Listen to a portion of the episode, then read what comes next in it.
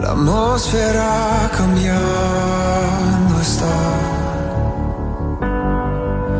Tu espíritu está. Muy bien amigos de la charla, pues hoy tenemos un invitado muy especial, un invitado que la verdad es de lujo, Orlando. Eh, yo creo que tiene un resumen, como diríamos acá en Estados Unidos, impecable. Imponente también, ¿no, carnal? Imponente. O sea, de repente me dijiste, oye, viene Daniel Javif a la charla y pues me motivaste a venir, carnal. Sí, exacto. De entrada esa es la idea, que la gente no solamente se motive a escuchar una conversación, una charla diferente con este, no solamente actor, publicista, conferencista, sino que quede un mensaje. Porque si hay algo que a, a Daniel le encanta es dejar un mensaje en todo lo que habla y todo lo que promulga y todo lo que comunica. Porque al final de cuentas, pues es un tipo que tiene una experiencia y un bagaje que nos va a contar de su propia voz, que desde los seis años empezó en el mundo de las novelas.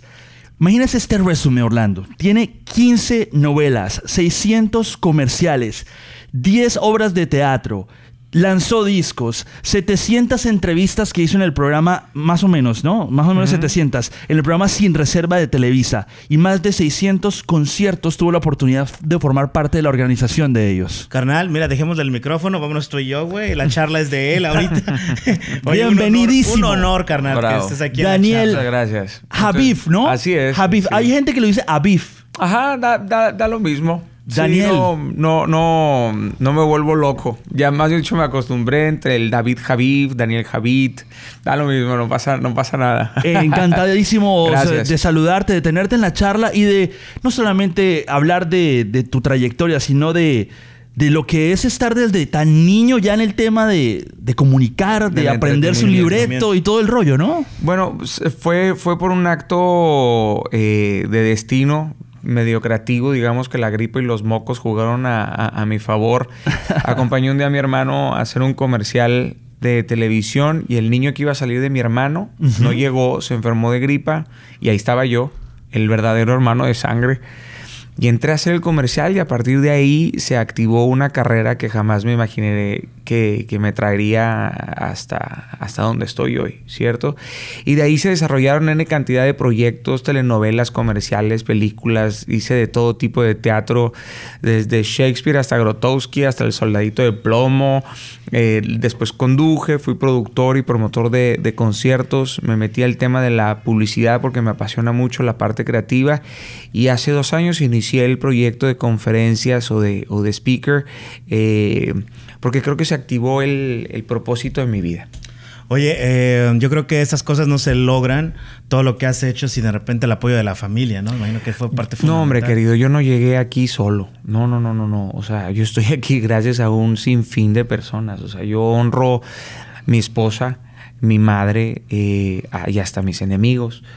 También soy parte, soy parte de ellos. Esos hay que tenerlos cerca siempre. Claro. Yo amo a mis enemigos. Son los únicos que están pensando 24 horas en mí, brother. Hay que amarlos. Solamente ellos, ni, ni, ni mi madre. Le- les mandamos un besote, es más. Les mandamos un, les mandamos un ¿Por qué besote. no? Un saludo muy efusivo porque definitivamente la persona se va forjando gracias a las experiencias. Y yo quiero preguntarte, Daniel, en esa experiencia de vida que has tenido, obviamente, ¿en qué punto tú dices, encontré ese destino que yo tengo que vivir y a lo que vine en este mundo?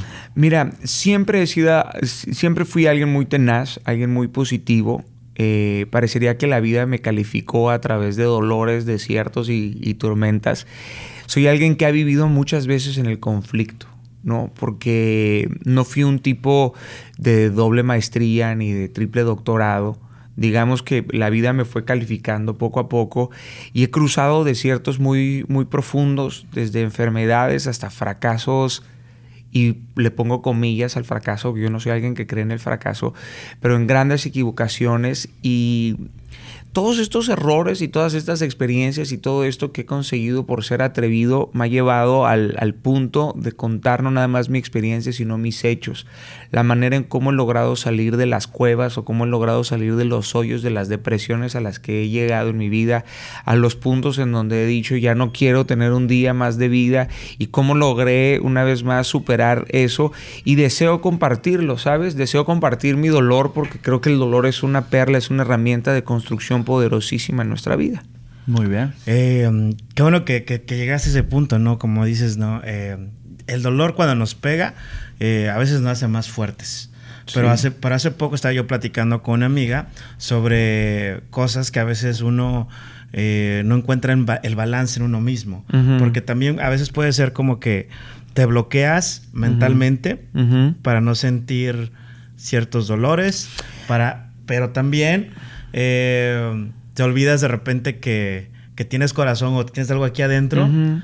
y, y, pues en pocas palabras la cabeza le gana al, al corazón y, sí. no, y no te das ese espacio para vivir otras experiencias. Sí. No, no, sé si, si, entiendes el punto. El, claro, te entiendo, te entiendo perfecto. El problema no es el dolor, el problema es nuestra resistencia a sufrir. O sea, lo que no queremos es sufrir. Entonces salimos huyendo del dolor porque parecería, parecería que nos enseñaron que el dolor es algo equivocado, es algo malo.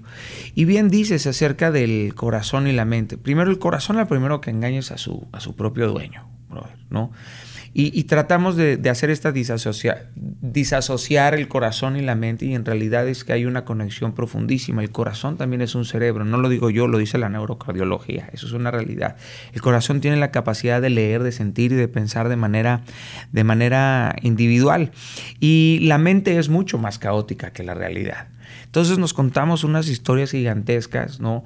Pensamos en el mañana, construimos unas historias que, que parecerían insostenibles y, y, nos da más miedo ser exitosos que, que vivir en el fracaso, porque el, éxito te compromete, te, obliga a ser ordenado, te obliga a ser disciplinado, eh, te obliga a cambiar tus hábitos, te, te, exige tanto de ti el éxito que nosotros preferimos autosabotearnos y exigirle al mundo lo que supuestamente el mundo nos, nos debe, ¿no? Y, y criticamos los sueños de otros porque nos sentimos menos que otros. Entonces, eh, todo, todo se resume a un tema de autoestima si tenemos una baja autoestima, pues es, es imposible caminar hacia, hacia tus sueños, hacia tu propósito de vida. Muy bien, hoy estamos con Daniel Javid, con nosotros en la charla. Eh, muchas cosas quisiéramos preguntar y vamos a tratar de lograrlas en el tiempo que tenemos con Adelante. Daniel. Pero, pero háblame de esa primera conferencia que diste con 300 psicólogos enfrente. Eso fue... Fue, fue, fue terrible. O sea, man. un tipo convenciendo a los psicólogos. Eso yo me lo, me lo quiero... Quiero que me lo cuentes. Fue, fue, fue... Mira, yo siempre he sido alguien que está dispuesto a equivocarse por atrevido en lugar de, de por precavido, uh -huh. ¿sabes? He tomado grandes riesgos en mi vida. Eh, a veces no mido las, las, consecuencias, pero prefiero tratar de caminar sobre las aguas a quedarme arriba del barco como se hunde todo, ¿no? Entonces, eh, me invitaron a dar una conferencia para psicólogos graduados en una universidad en México. Yo soy un hombre que ama y que sigue a Dios. Y por lo regular, el psicólogo o es agnóstico o es ateo o suele, suele tener ciertas teorías evolucionistas y, y erradica el creacionismo por, por completo. Soy un tipo que ama, por supuesto, sus convicciones y, y hablé de lo que había en mi corazón ese día. y, y, hablé sobre, sobre, sobre el tema de la evolución, y hablé sobre mi amor a Dios, y, y parecería que los psicólogos, había fuegos artificiales en su cabeza, y este tipo que no sabe que nosotros somos psicólogos, que no sabe, y aparte primero me sentía desnudo, ¿no? Porque lo primero que sentía era que me estaban psicoanalizando todo. Claro. Entonces me sentía, me Puros sentía, claro. ajá, entonces me sentía enjuiciado, pero realmente quien los estaba enjuiciando era yo equivocadamente, ¿no? Claro. Porque, porque había personas que, que, seguían a Dios y tal. Uno de ellos se levantó y me dijo que nunca has leído y escuchado sobre Richard Dawkins. Que Richard Dawkins es alguien que promueve el, el, el ateísmo. Y claro. me dice, ¿qué opinas de él? Y me puse muy nervioso porque me empezaron a temblar las piernas y le dije, mira, lo único que yo puedo opinar de Richard Dawkins es que me llama mucho la atención cómo alguien le puede dedicar su vida a algo en lo que no cree. Fue lo único que pude decir. Yo lo veo muy apasionado, ¿no? Lo, lo, lo, veo muy apasionado y es increíble cómo a veces nos podemos apasionar por cosas en las que no creemos. Y, y justificarlas, ¿no? Sí, o creen lo que tú quieras. Uh -huh. pero apasionate por, por algo en lo que crees, ¿cierto? Claro. Eh, fue muy interesante, esa conferencia fue gratis. Habré dado yo como 40, 50 conferencias. Iba con mi esposa, manejaba 4 o 5 horas para ir a una universidad, luego regresaba. Había gente que no me quería escuchar. Había 30, 20 personas, mientras que yo daba una conferencia había gente en su celular así, tuiteando. Llamando, tratando de llamar la atención. No, pero había gente dormida Oh y decía, Y mira cómo son las cosas. Ahora hasta en dólares está cobrando el muchacho. Gracias, gracias fue a Dios, sí. buena onda, ¿no? Gracias, gracias a Dios, gracias a Dios, sí. La, la, la realidad es que más allá de, más allá de ser un negocio, hay gente que se queja porque, porque pagan un boleto por, por, por la mejora continua. Pero yo creo que cuando sabes cuánto vales, dejas de dar descuentos, bro. ¿No? Total. Dejas de negociar con, con hambre.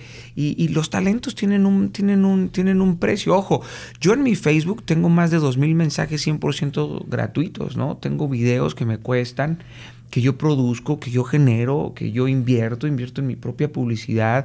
Y, y yo no, no hago negocio con el sufrimiento ajeno. Eso es, eso es una realidad. Yo pongo al servicio mis talentos, pero yo creo que un espectáculo, este, y aparte genero, con mis talentos le genero valores, significado a la sociedad. Hay gente que, que cobra por una pantalla de LED. Hay gente que, la gente que limpia en un venue, va y gana también por esto. Este, o sea, se, se se moviliza. Hay mucha gente, hay mucha gente No, se moviliza, se, se, se moviliza y aparte, y aparte, ¿por qué? O sea, ¿por qué pagas tú eh, mil dólares por una botella en un club y no pagarías este, 50 dólares por pasar dos horas en un lugar de entretenimiento que te permita expandir tu mente, vivir una mejora, una mejora continua? Hay una falsa percepción. Y aparte puede cambiar, exacto, ¿no? La percepción de algo que tú el- estás el haciendo. mindset. Y no es que yo traiga una verdad absoluta, no es mi verdad, hay, hay una verdad, ¿cierto? Yo lo que hago es confrontar, es colocar un espejo que tarde o temprano te deforma o te confronta y pongo en un buffet, ¿no? Decir, oye, pues puedes obtener esto, estas son las herramientas que a mí me han, que a mí me han servido, ¿no? Es como escribir un libro de amor o de bendición o de o de sabiduría y no cobrarlo. O sea, eh, el, el- precio que uno está dispuesto a pagar por su, por su crecimiento. por su tiempo también, ¿no? Porque es, es lo que inviertes más. Y así, más- mismo, y así mismo eso lo hago en servicio por otros. Así mismo hago 20 conferencias al año, trabajo con diferentes fundaciones, este, hago conferencias a beneficio. Todo, todo tiene que tener un bello, un bello equilibrio. que vaya a un lugar. Yo me tomaba la tarea de tomar, digámoslo así, uno de los tópicos que más me han aturdido personalmente del comportamiento del ser humano recientemente. Sí. Uno, Daniel, y te tengo que ser muy honesto, es la recurrente fatalidad en la juventud suicidándose y acabando con sus vidas. Y, y lo digo por el medio artístico, ¿no? Es tremendo, brother. ¿Qué pasa con la juventud o qué pasa en la sociedad? Mira, no quiero trivializar el, suicidio ni la depresión, porque es algo muy serio. Porque es algo muy serio porque hay químicos en nuestra mente que pueden fallar, que pueden faltar, que pueden estar disminuidos, pero la discapacidad emocional se cura con capacidad espiritual. El suicidio es algo, es una epidemia a nivel mundial, hoy es la segunda causa de muerte a nivel mundial entre jóvenes de 19 y 29 años, bro. En 2014 en México se habrán quitado la vida más de 4.600 jóvenes, estamos en el 2018 y yo creo que llegaremos a un número de 5.000 o 6.000 jóvenes que se quitan la vida. Eh, es una falta de autoestima, la sociedad nos convierte en tiranos también y nosotros aceptamos que la sociedad nos convierte en tiranos. Aceptar quién eres en una sociedad que, te, que no te quiere aceptar tal y como eres es un verdadero reto, brother. Eh, no tenemos empatía, las redes sociales ya no enjuician, condenan. Eh, tiramos nuestro veneno en los muros y en la hostilidad digital pensando que nuestras palabras no van a generar un acto corrosivo en la vida de otros. Eh, deberíamos de ser muy conscientes que lo que sale de nuestra boca, si nos lo tuviéramos que comer un día, nos envenenaríamos o nos nutriríamos. Eh, vivimos, en, vivimos en una individualidad compartida, aparte de que la generación millennial tiene este leitmotiv de mátate tú solo.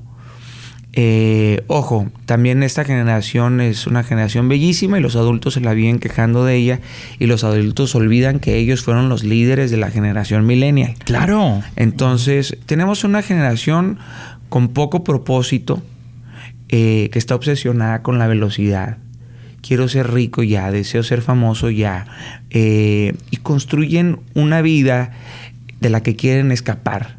Y viven a lo mejor en un mundo utópico de quiero generar un impacto, quiero trascender, pero no tienen la capacidad. Sacan 10 en matemáticas, pero reprueban la clase de ansiedad, reprueban la clase del dolor, porque es un tema de educación en casi toda Latinoamérica las reformas educacionales no son educacionales, son reformas laborales. Porque educamos jefes, educamos empleados, pero no estamos educando líderes, no estamos educando mentores, no hay clases de resiliencia, no hay clases de dolor, no hay clases de comunicación asertiva, nadie les enseña autoestima, tener una autoestima sana, no alta, no baja sana, equilibrada. Y la autoestima sana es la que no permite que nada del exterior te baje tu autoestima y tu propia autoestima le genera valor y significado a aquellos que tienen autoestima baja. O sea, estás enfocado en el servicio de otros, no nada más te importa tu vida. Creo que es una generación que vive de acuerdo a sus conveniencias, no de acuerdo a sus convicciones. Si el ser humano viviera de acuerdo a sus convicciones, Uf, brother, imagínate 7 billones de personas enfocadas en cuidarte a ti. No te faltaría nada. No te faltaría nada. Hoy vivimos en un mundo lleno, lleno, lleno de abundancia, pero tenemos una actitud de vacío. Hay una actitud de vacío porque tratamos de llenar las cosas infinitas con cosas finitas.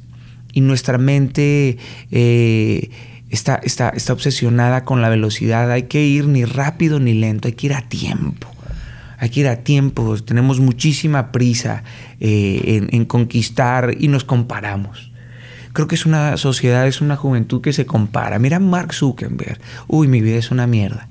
Mira Elon Musk, uy, no, brother, yo no soy creativo. A comparación, a comparación de Steve Jobs, uy, no, brother, a comparación de tal, uy, no, yo soy un estúpido. Claro, si te comparas con Da Vinci, si te comparas con Botticelli, pues tus talentos. Si yo me comparo con Messi para jugar fútbol, pues estoy en la quiebra, brother. Pero, pero Messi, Messi te inspira con sus piernas, yo te inspiro con mis palabras. Punto.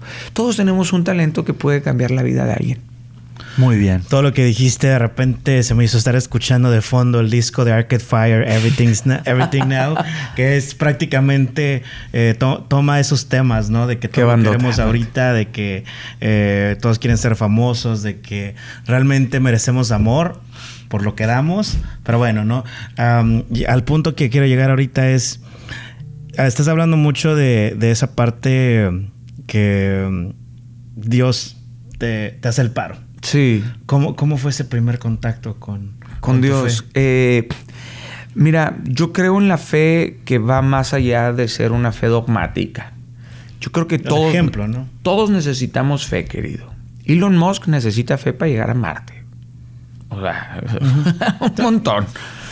Eh, de hecho, se necesita fe para creer en los gobiernos. De hecho, se necesita más fe para creer en los gobiernos que en Dios. De hecho.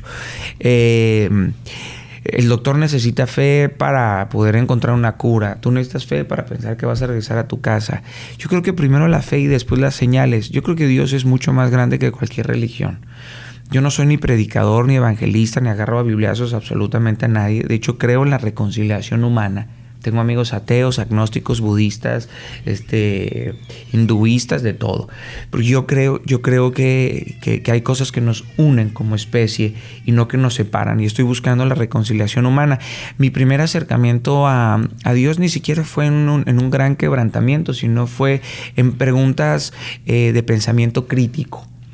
En decir, en mirar el ojo y decir, coño, ¿quién hizo esto? O sea, en mirar mis manos y decir, en mirar una célula y darme cuenta que es la parte de la maquinaria más exquisita que el cosmos entero podría haber.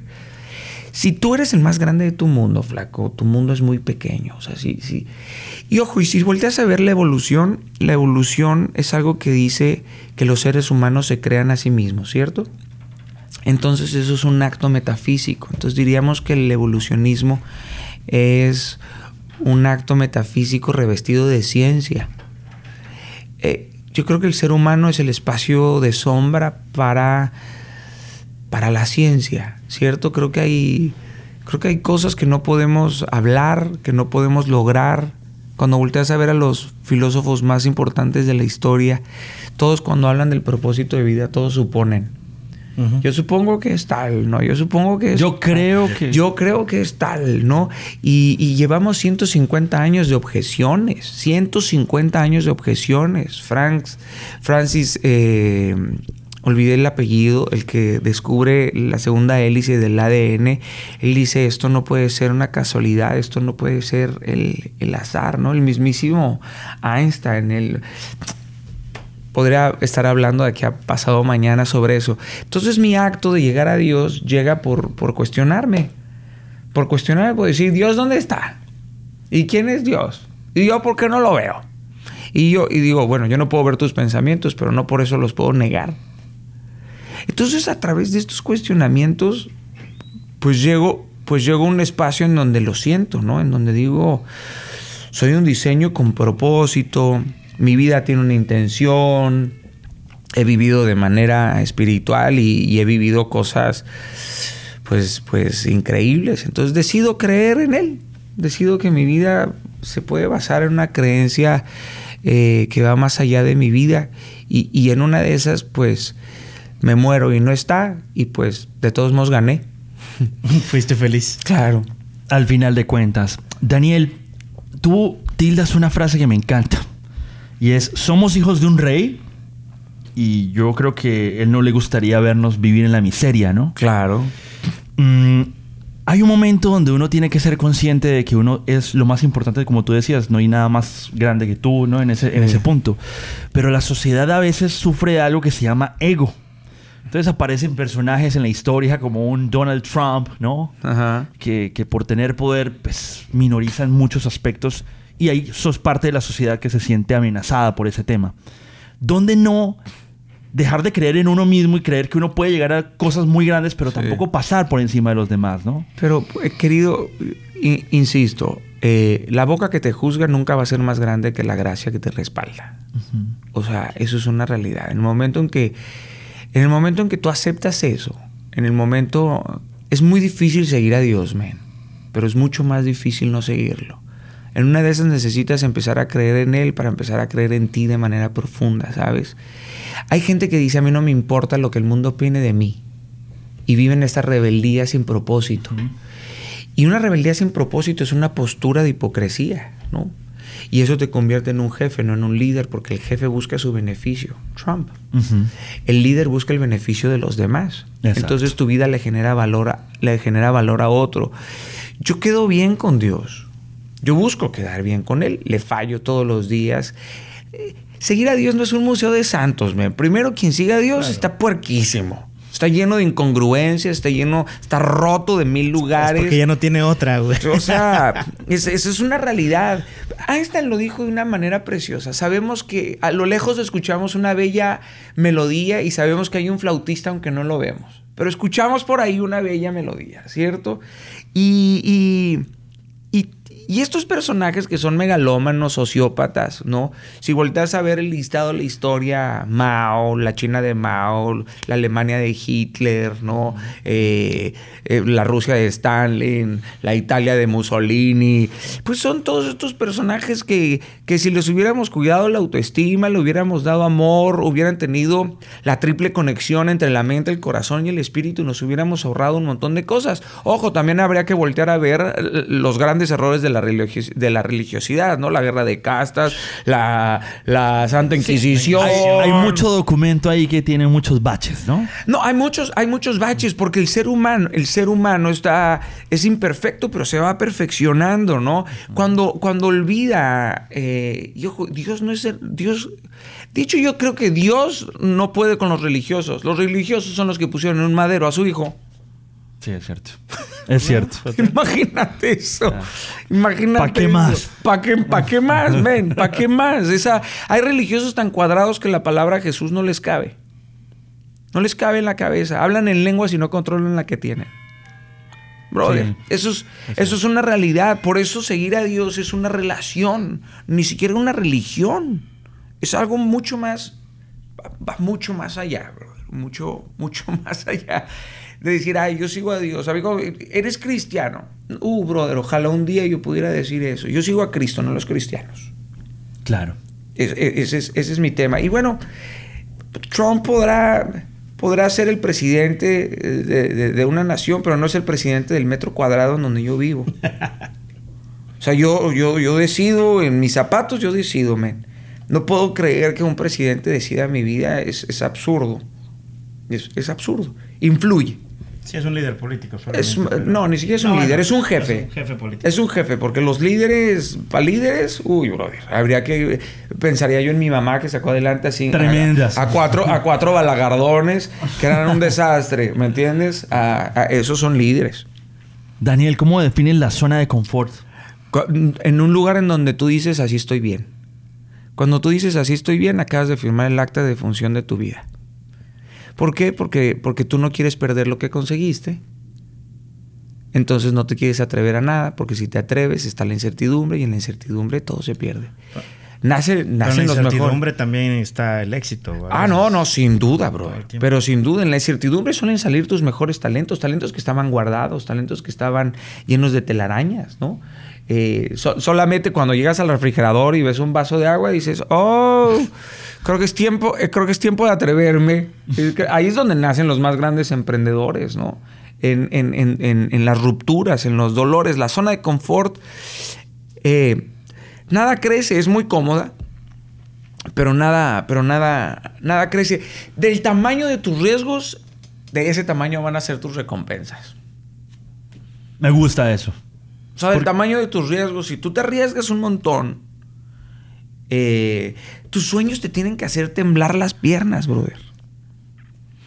Si no te hacen temblar las piernas es porque tus sueños pues no son muy grandes, ¿no? grandes, Porque, no porque pena, solamente quizás. el peso de sueños grandes te aplastan los hombros, ¿no? Entonces, entre más grandes tus sueños, más fortalecido tiene que estar tu espíritu, tu corazón y tu mente, ¿no? De acuerdo al tamaño de tu edificio, el tamaño de tus columnas y de tus bases y de tus vigas. Me Entonces- recuerda aquella escena de Dragon Ball cuando matan a Krillin y Goku se enoja y se convierte en Super Saiyajin.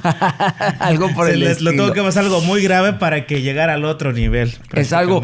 ¿Te das cuenta de niños veíamos estas caricaturas y las comprendíamos de una manera eh, muy profunda, aunque no, aunque no, aunque no entendíamos de manera. Te sembraba algo. Algo te, algo te La- la sembraba, amistad, ¿no? por algo ejemplo, te- la algo- fuerza, esa- ¿Y de dónde nace la fuerza? Del Saiyajin. ¿De dónde? Pues sí, del, del, del dolor, Del ¿no? De, Del de- orgullo también, ¿eh? orgullo, Del ¿no? orgullo. Del, del- de la voluntad, de, De la gratitud, siempre superarse también. de vivir en la mejora continua. ¿Cuándo, cuándo has visto, a- cuándo has admirado a un realista? Es cierto. es cierto. Nunca has, Pues Sí, nunca ¿no? has A mí la gente que dice, seamos realistas. ¿Cuándo has admirado a un realista, bro? No.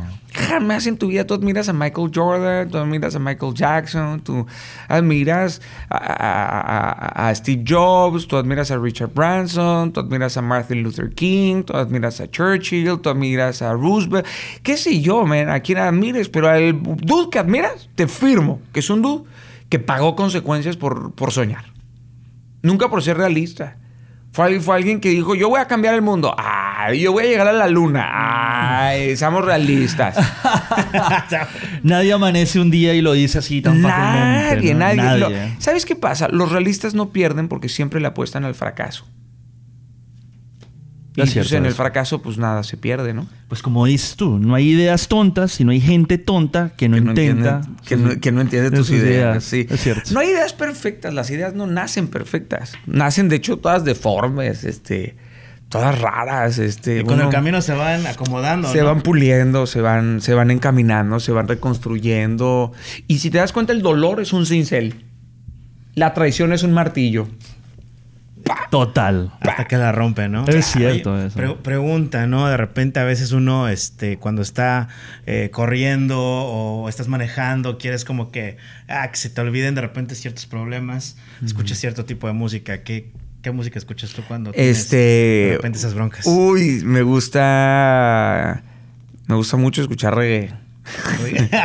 tengo, alma de, tengo, alma, tengo alma de hippie, man. Tengo alma de hippie. Bob Marley me pone muy bien. Three, Li- Three Little Birds de, de Bob Marley me, re- resuelve, me resuelve la vida. Buffalo Soldier me resuelve la vida también.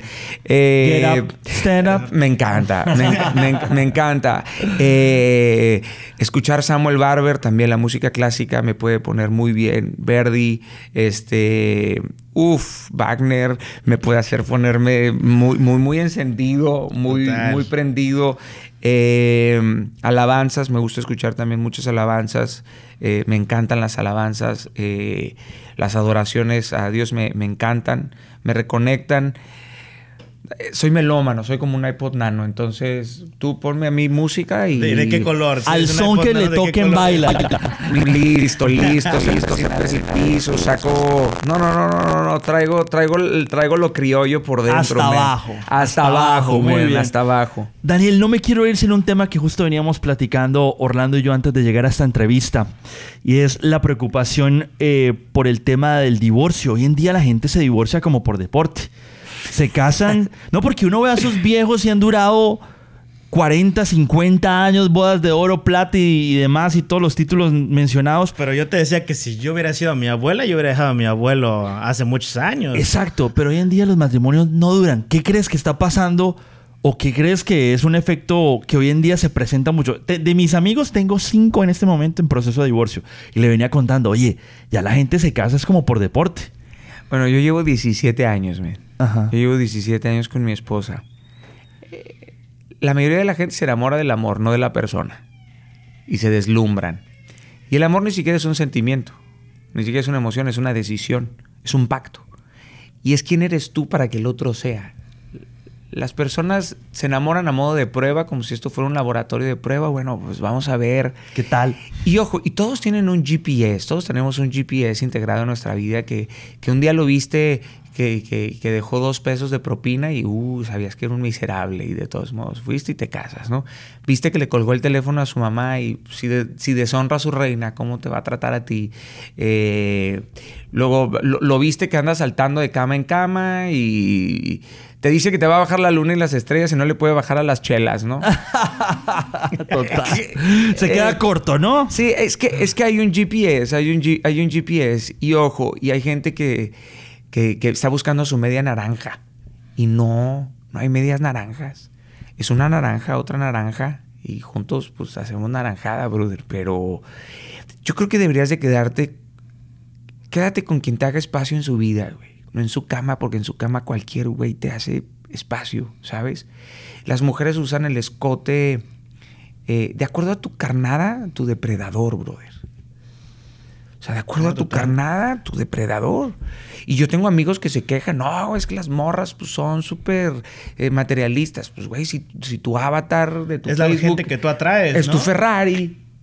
Pues flaco, no te sorprenda, está bonito tu Ferrari, qué, qué cool, qué, qué chido que tengas juguetes así de, de- de divertidos, ¿no? Pero si basas tu personalidad y tu identidad en ellos, y, y luego tú, si, si, que tu mejor escote sea tu cerebro. Es verdad. Esas cosas son las que se encienden. Y ojo, en mi casa, querido, en mi casa, somos tres. Dios, mi esposa y yo. El día que la quiero matar, le digo, Dios mío, por favor, este, ¿qué hago? ¿Te la mando? ¿Te la llevas? Y, y- y- y ella pues está Eso está dispuesta muy bueno. ella está dispuesta a perder a perder su ego para que gane mi- para que gane el matrimonio sabes yo estoy dispuesto a perder mira si el oro se oxida no era oro brother si el amor se acaba no era amor Muy bien. esa, esa, es, es la, esa es la verdad. Hay que. Híjole, mano. Es, eh, no, hay, no hay parejas perfectas, no hay matrimonios perfectos. eh, nadie dice que no vas a voltear a ver otra mujer que esté más guapa o que tenga mejor cuerpo o que ella va a voltear a ver un hombre más interesante. Pero lo chingón de esto es que en medio de una multitud la ves a ella. cabrón. O sea, que, que decides perder tú para que gane ella. Y, y cuando llegas a ese lugar, uy, no te salgas de ahí nunca, ¿no? Y va a haber desiertos enormes, pero o sea, vale la pena. Vale la pena apostar. ¿Cómo fue la primera vez que la viste? ¿Te acuerdas? sí, me acuerdo perfecto, me acuerdo perfecto. Eh, yo me sentía el rey lagarto en aquel entonces, ¿no? Jim Morrison. Me sentía Jim Morrison. Esto está pelo- bueno porque imagínate un tipo con la seguridad de Daniel, ¿no? Sí, tenía, tenía Ajá. el pelo largo, me sentía un rockstar. Mi mujer me lleva unos cuantos años, mi mujer ya, eh, pues una mujer eh, pues independiente, con una visión muy clara de la vida. Yo rotísimo de billete, huecos, los pantalones, la cartera, drenada, ¿no? Eh, y me acuerdo que la vi un día muy enojada y dije, puta cabrón, si ves a cómo se enoja, güey me caso con esta morra. Y no, y ella fue muy inteligente eh, porque es una gran conquistadora, es una, es, una, es una realidad. Y ella estaba muy perdida en Dios. Y tuve que ir a buscarla ya. O sea, tuve yo que ir a meterme adentro de Dios para poder, para poderla conquistar. Y cuando menos me di cuenta, me enamoré más de Dios que de ella. Y cuando me enamoré de Dios, yo ya estaba perdido en ella también. Y ahí, pues ahí todo cuadró, brother, ¿no? O sea, ¿me, me- me quieres? ¿Me quieres a mí? Somos dos. Muy bien. Somos dos. Pero buen- buenísimo también el tema que, que tocaste ahorita, porque hay veces que, que, que se hace como que se hace mala la jugada, por así Sí, decirlo. ella me puso cebos, ¿eh? No, no, me puso cebos, me hacía piojito en la mano. No, pero no, no me y no me refiero a, a esa parte, Ah. sino que hay, hay hombres o mujeres que, que se adaptan a, a las creencias, o no, no, no nos metamos en creencias, sino Sí. a gustos Sí. de otras personas, Sí. como para decir, oye, eh, que, me, que voltee y que me haga caso. Ella nunca me obligó. Ella nunca me dijo, oye, eh, con No, Dios. pero uno con- se, siente, uno se siente a veces con esa... ¿Con esa necesi- presión? Esa presión de... Claro, claro, ¿no? Y yo, yo cuando llegué a conquistar a, a, a Anja, yo dije, este es el amor de mi vida. Punto. O sea, yo quiero que esta mujer esté conmigo y quiero estar con ella para siempre. Fue una decisión, fue un pacto. Fue un pacto porque, mira, ella me dejó entrar a su corazón muy rápido. Mi esposa tenía un corazón quebrantado. Tenía un corazón lastimado. Y cuando alguien te deja entrar a su corazón, flaco, quítate los zapatos, cabrón. Porque hay lugares que son sagrados, brother. Y yo me los quité con... Yo siempre he sido un hombre fiel porque fui criado con un sistema de valores muy profundos. Mi madre era una mujer con valores muy profundos. Mi madre me enseñó a no tolerar la mentira, no tolerar el engaño, un montón de, un montón de cosas. Y cuando llegué con, con- con mi esposa, eh, bueno, con mi actual esposa, cuando Anja, cuando la conquisté, dije, aquí tengo que conquistar y colonizar, pero si yo quería colonizarle la vida, si quería colonizarle el corazón, cuando entré había unos estándares, brother, unos estándares enormes, y eran estándares espirituales, ¿sabes? Y, y pues me, me enamoré cuando me presentó a su pareja, que era Dios. Dije, ah, no, pues está, está muy cool. Está guapo el vato. Está guapo el vato, es a todo dar, es, es bien, eh, es socio, padre, jefe, rey, amigo, general. Dije, puta, cabrón, no, qué estándares tan, tan rudos. Y, y ella, fíjate que ella nunca me dijo, ven, vamos. Yo fui el que empecé a preguntarle, ya, ves, ¿y Dios qué? ¿Y, ya, ¿Y eso qué? La Biblia, ay, pero si hablan las serpientes ahí. y yo, Gente pues, revive. No, el hombre tanteó bien el asunto, lo tanteó muy bien. No, brother, brother, me fui metiendo sin darme cuenta. Yo ya estaba ahí, ahí clavado. Y yo terminé, pues, pues muy, muy, pues muy enamorado. Muy bien, muy, Muy inspirador. enamorado. Ya se tiene que ir, eh, Daniel, tiene más agenda de promoción en Los Ángeles. Hay una agenda, un calendario eh, donde vas a estar presentándote eh, Sí, aquí sí, en, Estados Unidos. Compártenos esto porque pues obviamente nos encantaría que todos no solamente vivieran la experiencia de conocerte, sino también de tomar ese mensaje, que es lo más Sí. importante. Bueno, primero que sepan que, que- que mi mensaje es para todos, ¿saben? Es un mensaje para todos los oficios, para todas las edades, para todas las religiones. Yo hablo de Dios porque es lo que yo amo y es lo que hay adentro de mi corazón, pero no, no creas que te voy a agarrar ni a bibliazos, ni a evangelizarte, ni nada, no, no me interesa. Eh, Este mensaje se llama Inquebrantables. Hablamos de orden, de disciplina, de enfoque, de dolor, de venganza, de perdón, de angustia, de talentos, de un montón de cosas. Eh, em, lo presento el 28 de octubre aquí en Los Ángeles. En el Wiltern, en el Teatro Wiltern, Buen están a, la venta, eh, eh, están a la venta los boletos en Ticketmaster. Después voy a estar el 2 de noviembre en Miami. Eh, me presento ahí en el Fillmore. Están a la venta de igual los boletos en Ticketmaster. Y luego voy a estar en Texas en... Te sabes, Eh, antes de noviembre, ¿cierto? el 3 de noviembre. El 3, el 3 de noviembre en Bronzeville.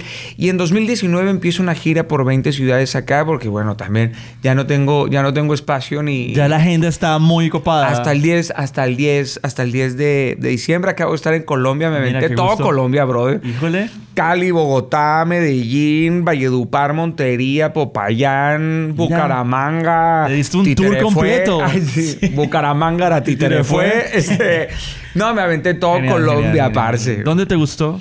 Eh, Comidita. y, brother, la comida de, la comida de Cali de Medellín. Uh, uh, pero, brother, ¿cómo le hacen para desayunar lo que desayuna?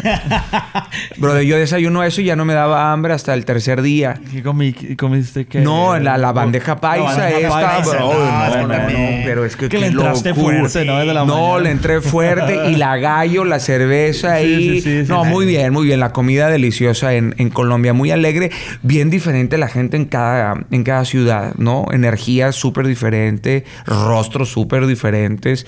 Eh, eh, pero lo... La temperatura limita un poco el tema de la, del comportamiento. Tú vas a Bogotá y la gente es más fría, ¿no? Puede ser, sí. Sí, o sea, vivir. Es muy una ciudad muy Vas fría. a Barranquilla y, la epa el calor, epa, para, para, Daniel, para. ¿y qué vas a hacer esta noche? Vamos para... Sí, sí, sí, sí, sí, la pura rumba, la pura fiesta. Es igual en Valledupar, pues Es puro caliente, vallenato claro. ahí. Este, Cali también, ¿no? Pues La el, cal- el- el caleño también es muy jacarandoso, muy Claro. tropicaloide.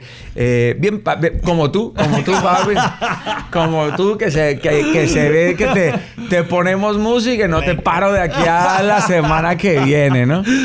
Bueno, ya este man... Hágame esa vuelta, mijo. Este man es mi parcero, de verdad. Dale, parce. Mi parcero. Dale, parce. Eh, algo para cerrar y, y un mensaje que nos quieras regalar a todos los que escuchan la charla, pero hoy tomé algo que llevé a la oficina donde en la compañía que trabajo y se los compartí porque me estaba preparando para esta entrevista. Sí, gracias. Y- Te veo y te agradezco. Qué Ajá. bueno. Y, y se los compartí y creo que cambié su día gracias a tus palabras. o sea, no fui yo, les dije, este no es crédito mío. No, pero, men, men, men, tú fuiste la plataforma. Eso es lo que debemos de entender. Ok, ok. Hay que orar. Les dije, chicas, porque trabajo con puras chicas. Chicas, hay que orar todos los días.